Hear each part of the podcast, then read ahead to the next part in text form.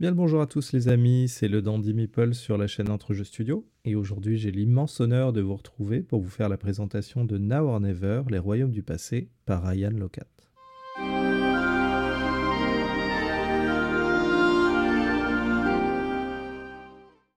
Avant de commencer cette présentation, je dois vous informer que j'ai obtenu le jeu grâce à une demande de service presse auprès de Lucky Dog Games et je les remercie infiniment de leur confiance pour me permettre de vous présenter le jeu aujourd'hui. Édité chez Red Raven Games par Ryan Locat et localisé en France par Lucky Dog Games francophone, Now or Never, les royaumes du passé, est un jeu aux multiples facettes qui va vous proposer une construction de moteur de génération de ressources, un jeu d'aventure narratif, un jeu de développement de personnages, un jeu d'affrontement contre des monstres, le tout dans un univers compétitif. Le concept du jeu tient dans le fait que les villages et villes de cette région ont été détruites par les créatures et le temps, et vous incarnez aujourd'hui un héros accompagné de ses spécialistes, des sortes d'ouvriers avec des compétences spécifiques, qui vont tout mettre en œuvre pour sauver les villageois pris aux griffes des monstres, mais aussi reconstruire le village de votre passé. L'une des richesses de tous les jeux créés par Ryan Locat tient dans le fait que bien qu'il s'agisse de jeux de plateau il met toujours un très fort accent sur la narration de l'aventure que les joueurs vont vivre. À tel point que, passant d'un simple jeu de pose d'ouvriers, de gestion de ressources, de développement de moteur, vous allez finir par introduire une partie narrative très intense qui va personnaliser votre expérience du jeu et l'histoire qui tourne autour de votre personnage.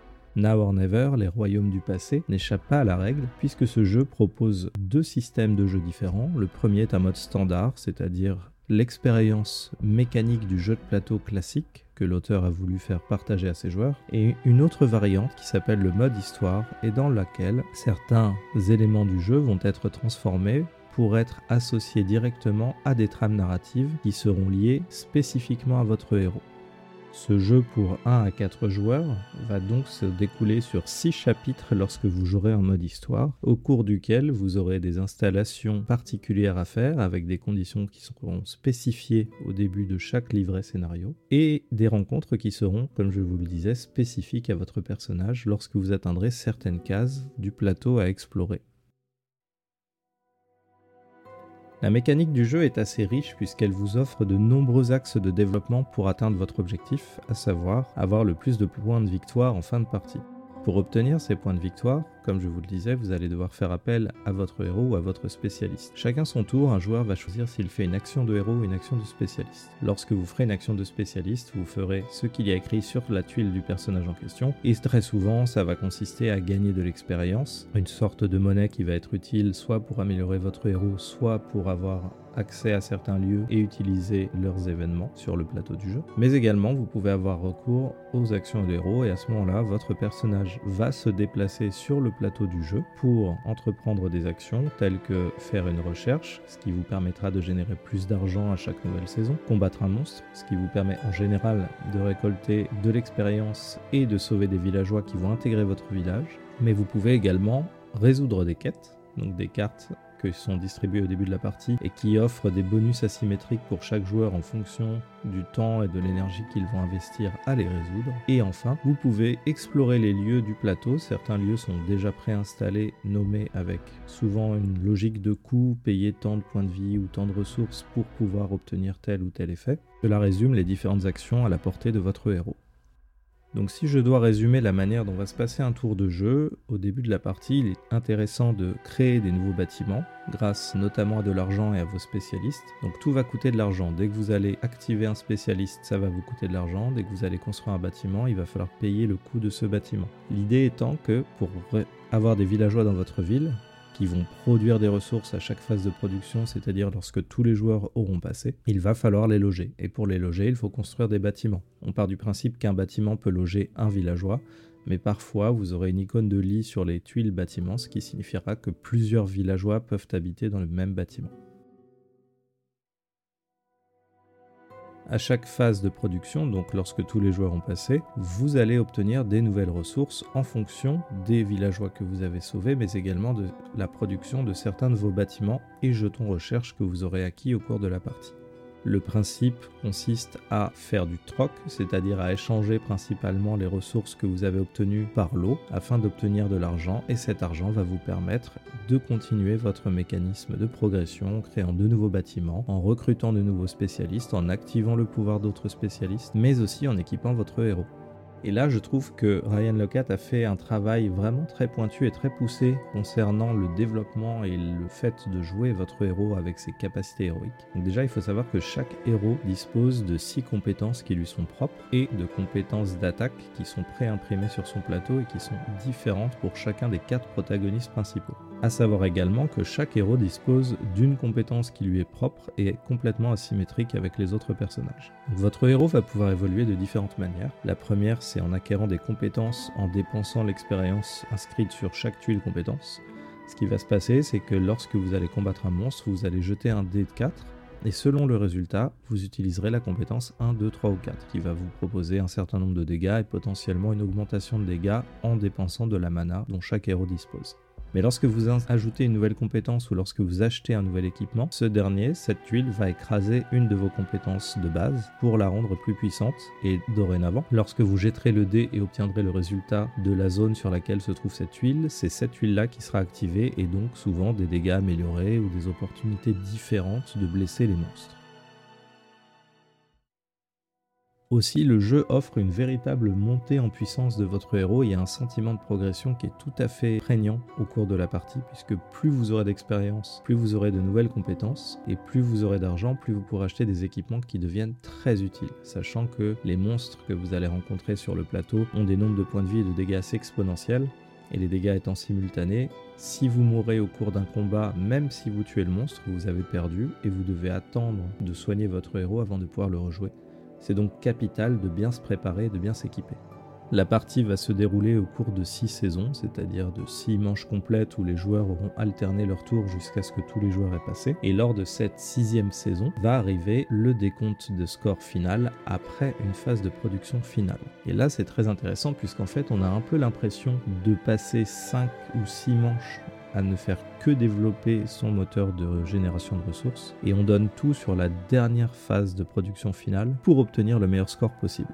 Dès lors que vous atteignez la phase de production finale, ce qu'il se passe, c'est que toutes vos ressources retombent à zéro. Vous faites une phase de production ultime en fonction de tout ce que vos bâtiments, vos villageois et vos autres avantages vous permettent de produire. Puis vous faites les conversions qui vont bien au niveau du marché. Chaque ressource que vous allez convertir vaut un certain nombre de pièces, mais lorsque vous les vendez par lot, vous obtenez un nombre de pièces beaucoup plus important qu'il va falloir apprendre à bien vendre vos lots de ressources pour gagner le plus de pièces possible, ce qui à la fin de la partie va vous donner un point de victoire par pièce, auquel s'ajouteront les bonus sur vos bâtiments, les bonus des quêtes que vous aurez résolues, quelques points additionnels obtenus selon l'agencement des bâtiments dans votre grille. Sachant que chaque personnage dispose d'une euh, grille village dans laquelle vous avez 4 rangées et 4 colonnes. Dès lors qu'une rangée est entièrement remplie de bâtiments, elle vous rapporte des points de victoire. Donc il faut mettre 4 bâtiments par ligne pour gagner les points de victoire associés sur les 3 étages qui rapportent des points. Mais également dans la partie villageois, sur la droite de votre plateau, vous placez des villageois en fonction du nombre de bâtiments qui peuvent les héberger.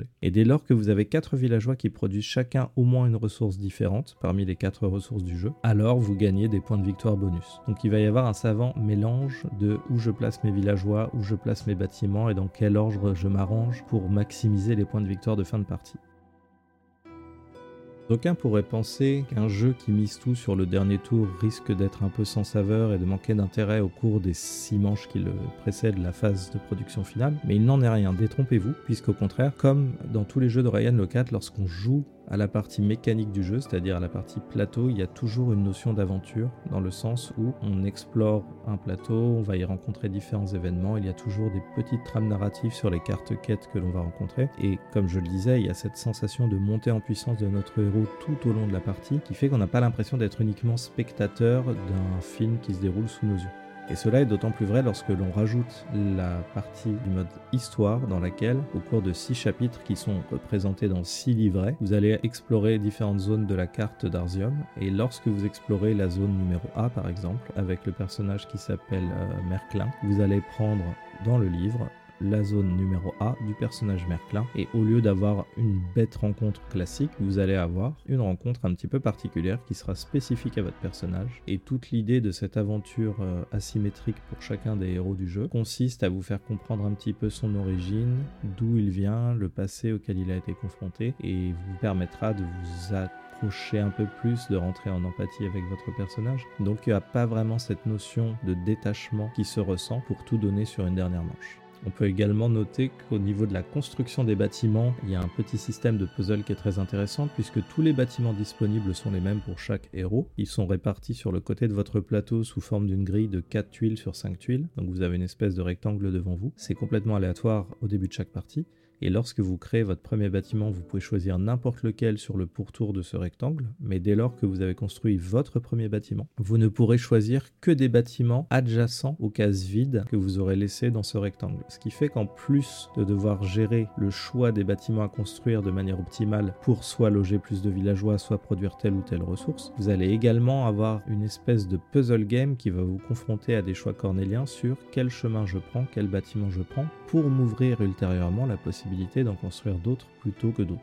Now or Never, les royaumes du passé proposent vraiment un ensemble de mécaniques très intéressants qui s'entremêlent assez élégamment et qui peuvent parfois perdre lors d'une première partie mais très rapidement deviennent fluides et ne posent plus de problème au niveau de la réflexion. Cependant, c'est un jeu qui dispose de tellement de richesse dans la manière de développer son personnage et son village que le temps de réflexion des joueurs peut très vite devenir assez long.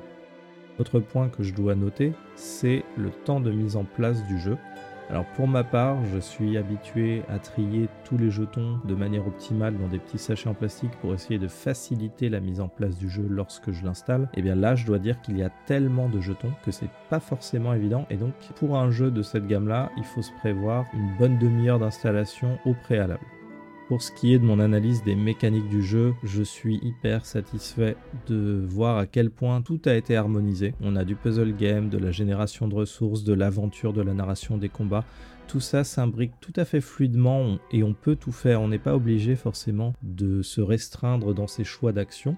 Par contre, ce qui est très intéressant et important, c'est le tempo dans lequel on va le faire, puisque on peut choisir de jouer l'action de une de ces actions de héros avant un spécialiste ou inversement. On peut même utiliser les spécialistes de notre adversaire moyennant une taxe financière puisqu'il va récupérer de l'argent pour lui bloquer des possibilités ou alors pour s'offrir des opportunités. Donc il est très important de bien décider dans quel ordre on va faire ses actions au cours de la partie. Et surtout, faire en sorte de ne pas être le dernier arrivé sur une zone de monstre alors qu'il n'y en a plus, puisqu'à ce moment-là, bah, on ne peut pas le combattre et on ne gagne pas de villageois, ce qui est plutôt dommage pour le développement de notre village. À titre personnel, je suis complètement fan de tout l'univers qu'a créé Ryan Locat sur la majorité de ses jeux. Donc la trilogie Above and Below, Near Far, Now or Never, c'est un gros plus. On peut noter qu'exceptionnellement, dans ce jeu, il n'y a pas de rétrocompatibilité. En général, enfin en général, disons sur Nirenfar, Ryan Locat avait fait des tuiles personnages qui étaient compatibles avec Above and Below. Donc, lorsque vous achetiez ce second jeu, vous pouviez y jouer comme il était prévu, mais vous pouviez également utiliser les tuiles personnages pour les rajouter dans Above and Below et avoir plus de types de villageois à utiliser, ce qui était plutôt agréable et sympathique. Là, ce n'est pas le cas, ça n'a pas été prévu pour ce jeu-là.